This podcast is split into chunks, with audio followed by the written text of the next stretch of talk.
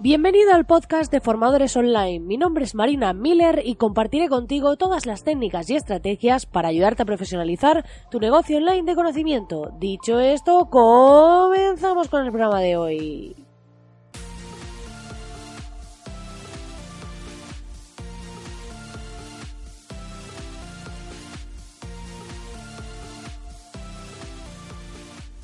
Muy buenos días, muy buenos días, querido oyente. Ya estamos aquí a viernes 22 de febrero y para mí hoy es un día muy especial porque es el cumpleaños, el segundo cumpleaños de mi sobrino Marco, al que felicito desde aquí, que probablemente no va a escuchar este podcast y si lo escuchase tampoco lo entendería ni sabría que soy yo. Pero bueno, nunca se sabe esto del espacio-tiempo, a lo mejor luego pasan los años y es como las botellas estas de mm, el juego este que se hace de que dejas una botella para los que vengan en el futuro y demás con un mensaje, la cápsula del futuro, eso. Pues en este caso puede ser lo mismo, que algún día mi sobrino encuentre este podcast y me recuerde felicitándole su segundo cumpleaños. Aunque parece que fue ayer que empezamos este podcast, la verdad es que ya llevamos 95 programas a las espaldas con este 96 y estoy súper contenta. Todavía no me habéis dicho qué regalo queréis, qué queréis para el programa número 100 y estoy pensando ahí qué puedo ofreceros, qué puedo regalaros, así que se aceptan sugerencias y podéis mandármelas directamente a contacto arroba marinamiller.es. Estaré encantada de recibirlas y seguro que me arroja luz sobre este tema. Dicho esto, si aún no lo has hecho todavía, ya sabes que puedes entrar en www.marinamiller.es y acceder a la Academia de Formadores Online totalmente gratis. Una membresía en la que vas a encontrar un montón de video masterclasses sobre estructuras testadas de páginas de venta, cómo instalar el pixel de Facebook y un montón de cosas más. Y vas a poder aprender todo lo que necesitas sobre estrategia y diseño para ofrecer tu propio contenido en Internet, para venderlo y demás. Son videoclases prácticas al grano sin rodeos en las que cada vez que hagas una clase vas a aprender a hacer algo. Así que te invito a que vayas y te apuntes en marinamiller.es. Dicho esto, hoy vamos a hablar de propuestas. ¿Por qué? Porque me encuentro de todo en este sentido. Eh, me ha pasado que han llegado a mis clientes que querían pues contratar los servicios de la agencia Miller y demás y pues eh, me han enseñado propuestas que les habían pasado a veces en un mail a veces en un en un bueno PDF bastante simple y demás. Y tenemos que tener en cuenta que cuando hacemos una propuesta ya sea para un servicio para un producto al final eh, somos personas y tenemos como una carta de presentación. Esto es como si yo te fuese a vender un Ferrari y voy pues en un Seat Panda. Entonces, al final nuestra imagen cuenta. Y cuando estamos en el mundo online, quizá no es tan importante ver cómo te vistes, porque sí, bueno, vas a tener tu foto corporativa o lo que sea en tu web, tus fotos, que sí es importante que sean profesionales, pero luego, si vas desde tu marca personal o como empresa o lo que sea, no esa persona no te va a ver diariamente, no vas a ver cómo te vistes y demás, a no ser que estés haciendo vídeos todo el día sobre tu vida. Pero más allá de eso, lo importante aquí es que cuando mandes una propuesta, transmitas esa esencia de profesionalidad. Y para ello es importante pues que trabajes el diseño. Nosotros cuando enviamos las propuestas las hacemos con el programa InDesign, que al final es un programa para edición de documentos avanzada, pues como para maquetar revistas, documentos y demás. Tenéis una masterclass en marinamiller.es sobre cómo maquetar documentos de forma profesional y utilizamos InDesign, ¿vale? Y veis de forma sencilla cómo dar ese aspecto profesional.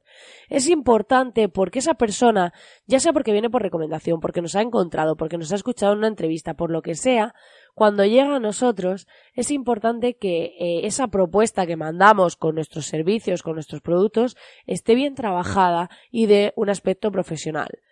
La prueba de ello es que de todas las propuestas que envío, o sea, primero es cierto que hablamos un poco de horquilla de precios y demás para no pegarte el trabajo de hacer toda la propuesta y que luego, después de una hora, porque yo me dedico como casi una hora, hora y pico, depende de la propuesta, a preparar cada propuesta. Entonces, es importante, ¿por qué? Porque estamos hablando, en mi caso, de presupuestos que tienen un alto un precio alto. No diría caro porque todo depende del servicio que ofrezcas, pero es un, un un precio alto. Entonces, ¿qué pasa? Y claro, si vas a pagar unos miles de euros y te lo envían en un PDF cutre o en un correo electrónico, pues eh, da poca credibilidad. Por muy bueno que seas, por muy bueno que parezcas, por muy bien que me hayan hablado de ti, es tu carta de presentación y esa propuesta debe estar bien trabajada, debe tener un aspecto profesional, debe tener un discurso visual. Al final es como si se tratase de una página web en la que estamos vendiendo, pero en este caso puede ser un documento o incluso podríamos plasmarlo en una web.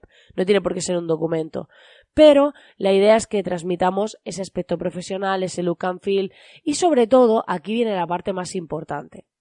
Muchas veces eh, a mí me ha pasado cometer el error de centrarnos en explicar tecnicismos. Es como vamos a hacer este producto y va a llevar esta tecnología y está hecho con estos materiales y demás. Hay cosas que sí tienen valor. Por ejemplo, si eh, tienes un producto para veganos, pues es importante que destaques que, para, que es para veganos, los valores nutricionales que tiene, pues sí pueden ser interesantes, pero a lo mejor no es tan importante que en tu propuesta vayan todos los valores nutricionales, sino aquellos que sabes que son importantes para esas personas. Entonces, esta es una de las claves.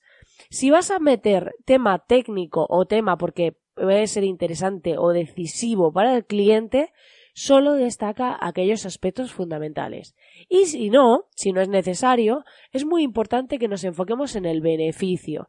Estoy cansada de decir esto, lo he dicho en un montón de podcasts, pero es que es súper importante, porque al final yo cuando compro un robot aspirador, por poner un caso, me estoy acordando por ahí de alguien con robot aspirador, pero bueno, em, cuando, cuando compras un robot aspirador, al final, tú no estás comprando si el motor del robot tiene cuatro núcleos, dos, o cómo funciona el sistema interno del motorcillo que lleva, que hace, no sé qué. No, tú lo que estás comprando es que te digan, con este robot tendrás la casa limpia en una hora, en dos horas. Eh, vas a tener que olvidarte de, te vas a olvidar de tener que estar todos los días barriendo. Eh, o sea, tenemos que plantearlo desde el beneficio. Pues este robot consigue succionar hasta el triple de los robots eh, convencionales o más habituales. Entonces, poner en valor esos beneficios, porque al final el cliente no te va a comprar por el tipo de motor que lleve dentro ese robot, sino te va a comprar por el aspecto que dé, por las ventajas que le has plasmado con respecto a otro, y es muy importante que sepas trasladar eso a tu propuesta, que sepas trasladar las ventajas de trabajar si eres un profesional contigo, cuál es tu proceso, puede ser interesante si ese proceso tiene un valor, es decir, por ejemplo, cuando nosotros hablamos de la parte de diseño web, explicamos que aquí no cogemos una plantilla y vamos moviendo cosas, sino que hay un proceso de estructuración y demás, de, de estrategia, luego prototipado y toda esa parte. Entonces eso se explica, pero no se explica porque a nivel técnico sea interesante para el cliente, sino porque entienda la labor artesanal que hay en ese proceso para que entienda el valor de nuestro servicio. Entonces es muy importante que eh, cuando traslademos esas propuestas, nuestros contenidos, dejemos muy claro el beneficio que proporcionamos, el beneficio que aportamos y solo destacar aquellos ítems, aquellas cosas que el cliente realmente vaya a valorar. Porque si nos ponemos a entrar en materia técnica que el cliente ni entiende ni valora, no tiene ningún sentido. Entonces es muy importante que la hagamos muy visual, que utilicemos como ese formato web a la hora de implementar nuestra propuesta, que es pues poner iconos, visuales, titulitos para destacar eh, características, aunque luego tenga un pequeño breve texto explicativo de tres o cuatro líneas cortitas, todo este tipo de cosas. Pensadlo como en una web. Pensad que las personas escaneamos, que no queremos parrafadas contándonos el tema, sino trasladarlo a un aspecto visual de forma intuitiva, de forma que yo vaya leyendo y vea a simple vista las características de tu producto, las ventajas, los procesos y no tenga por qué entrar en leerme párrafos, porque he visto muchísimas propuestas en las que te explican el servicio con un montón de párrafos largos que no se lee nadie y es importante que intentemos que sean muy visuales, que transmitan esa imagen de profesionalidad que tiene nuestro servicio, porque si mandamos un mail para hacer un presupuesto, ¿qué te digo yo?, de 5.000 euros, pues transmite que luego el trabajo de 5.000 euros no sé yo muy bien cómo va a ser. Entonces es importante que trabajemos en nuestra imagen virtual o visual o online y que cuando un cliente llega a nosotros y ya tengamos ese proceso de lead, le hagamos una buena propuesta, una propuesta que marque la diferencia, que si alguien está contratando a otra persona o está contactando a otra persona en paralelo para, para valorar entre uno u otro y demás, que nuestra propuesta sea tan buena, tan visual y tan atractiva que haga que no tenga la menor duda de trabajar con nosotros. Pues nada, querido oyente, hasta aquí el programa de hoy. Espero que te haya gustado y espero que te haya invitado a replantearte cómo estás haciendo actualmente tus propuestas.